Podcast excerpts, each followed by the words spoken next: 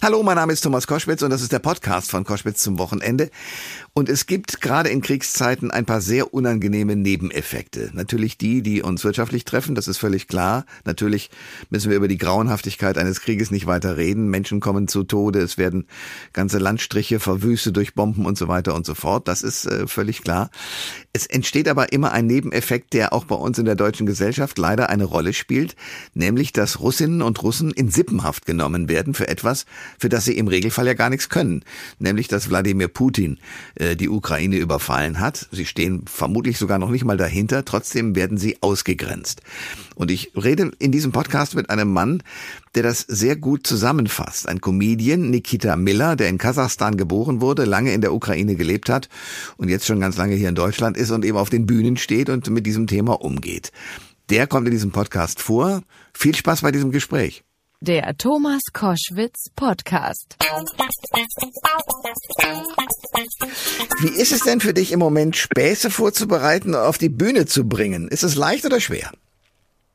Ähm, ich mache das schon mit Bedacht, aber im Grunde, wenn ich äh, meine Solotour habe, meine, mein Publikum ist ja zu 70 Prozent mindestens besteht das nur aus russischstämmigen, also was heißt Russ, russischstämmigen im Sinne von Ka äh, Kasachstan, Ukraine, Aserbaidschan, Kirgisistan. Damals war das noch alles das Gleiche. Mhm. Und denen sage ich äh, sofort am Anfang, klar, ich habe ein Statement, aber deswegen seid ihr nicht hier. Und dann schlage ich einfach vor, dass wir für zwei Stunden einfach mal in den Egoisten-Modus gehen, hm. mal vergessen, was draußen los ist, einfach nur lachen und alle freuen sich. Der Elefant ist dann aus dem Raum. Das ist dann, ja, sehr viel entspannter. Also, die Leute interessiert es nicht wirklich, was ich dazu zu sagen habe, wie es scheint. Okay. Spannend. Aber kriegst du denn persönliche Vorbehalte ab aufgrund deiner Herkunft? Uh, ja, ja, uh, online kriege ich ganz viel Shitstorm, ganz, wow. ganz viel. Uh, was schreiben die Leute? Was sagen die? Ähm, zum einen schreiben die, ähm, äh, ich sei ein Feigling, weil jetzt auf einmal ich schreiben würde, ich sei in der Ukraine aufgewachsen, verkaufe mich, vermarkte mich aber als Russen.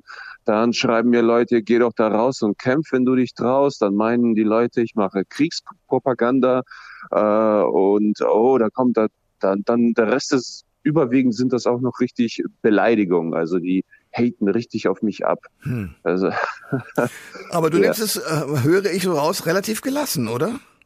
Ja, ich nehme das, ich nehme das nicht wirklich persönlich. Ähm, weil äh, zum einen, die kennen ja mich als Person nicht, äh, die kennen nur das, äh, die, die Rolle, die ich spiele und zum anderen, die Leute sind nervös, die, die, die haben Angst, die, die, die, die sitzen auf glühenden Kohlen und alles, was du dazu jetzt online raushaust, äh, kommentierst, postest, was auch immer, äh, da triffst du einen Nerv, da triffst du mehrere Nerven und das ist ihre Art, äh, das in Worte zu destillieren, das ist ihre Reaktion. Insofern Nee, ich nehme das nicht persönlich.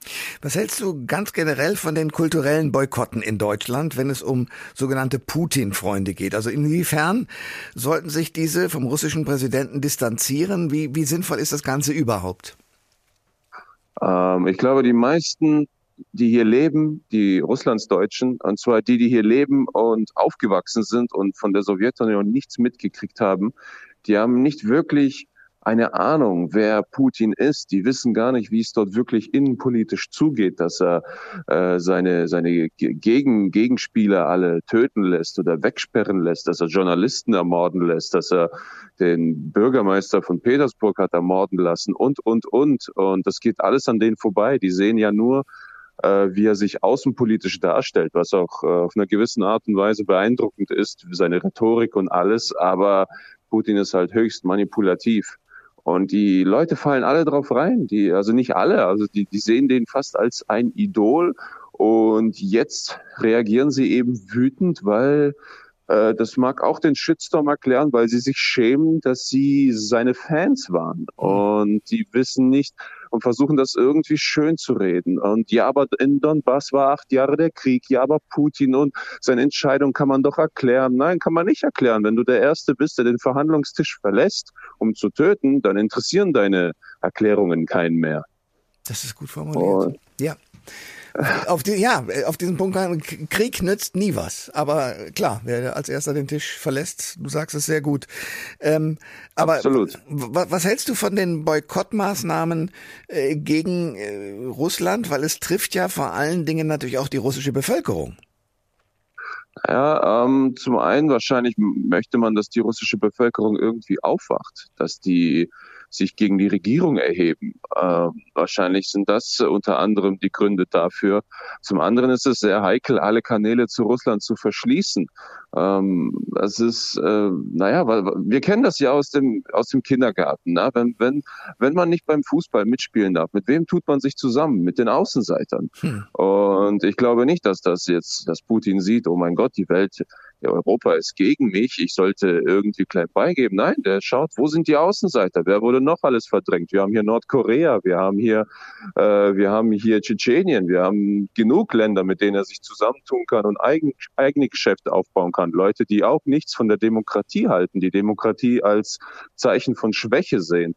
Und insofern weiß ich nicht, ob das ihm, ihm als Person gegenüber wirklich was bringen sollte. Wenn, dann kann man nur hoffen, dass das Volk irgendwie aufwacht und anfängt zu rebellieren. Aber sehr schwierig, sehr, ja. sehr schwierig, weil, weil meine, meine Erinnerung ist die, wir haben ja 20 Jahre lang russisches Fernsehen empfangen. Ich habe das gesehen. Es ist klar, jedes Land hat so seine Makel, was, was Medien angeht.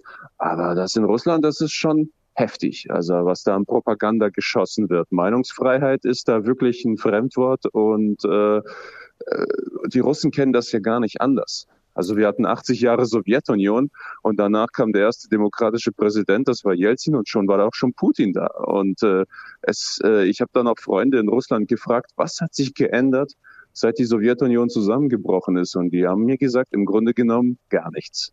Hm.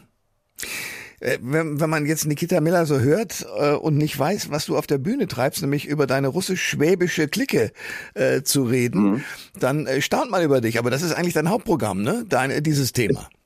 Ja, absolut, absolut. Ich erzähle, wie wir hier nach Deutschland gekommen sind, wie es ist, hier im russischen Wohnheim aufzuwachsen, mit russischen Klicken abzuhängen, der Unterschied zu äh, deutschen Klicken und unsere Nebenjobs hier als Türsteher und, und, und. Also ja, es ist wirklich, ich gebe den vollen Einblick in die russische Mentalität, wie es ist, mit russischen Eltern aufzuwachsen und so weiter. Sehr lustig. Also erstens sollte man sich dein Programm anschauen und zweitens, ja, wir können beide nur hoffen, dass äh, alle wieder an den Tisch zurückkehren und über die Verhandlungen nachdenken und fortsetzen, damit es wieder Frieden gibt. Ja, ich hoffe sehr, ich hoffe sehr. Also irgendwie lässt der Mann nicht wirklich mit sich verhandeln. Es wirkt schon fast so, als würde er gar nicht verhandeln wollen, sondern dadurch nur Zeit gewinnen. Das sagt Nikita Miller, der als Comedian auftritt, der in der ZDF-Politik-Satire-Show Die Anstalt zu sehen ist und äh, aus Kasachstan stammt, äh, lange in der Ukraine gelebt hat. Ich danke dir sehr für das Gespräch. Ja, vielen Dank für die Einladung. Danke sehr. Alle Informationen zur Sendung gibt es online auf thomas-koschwitz.de.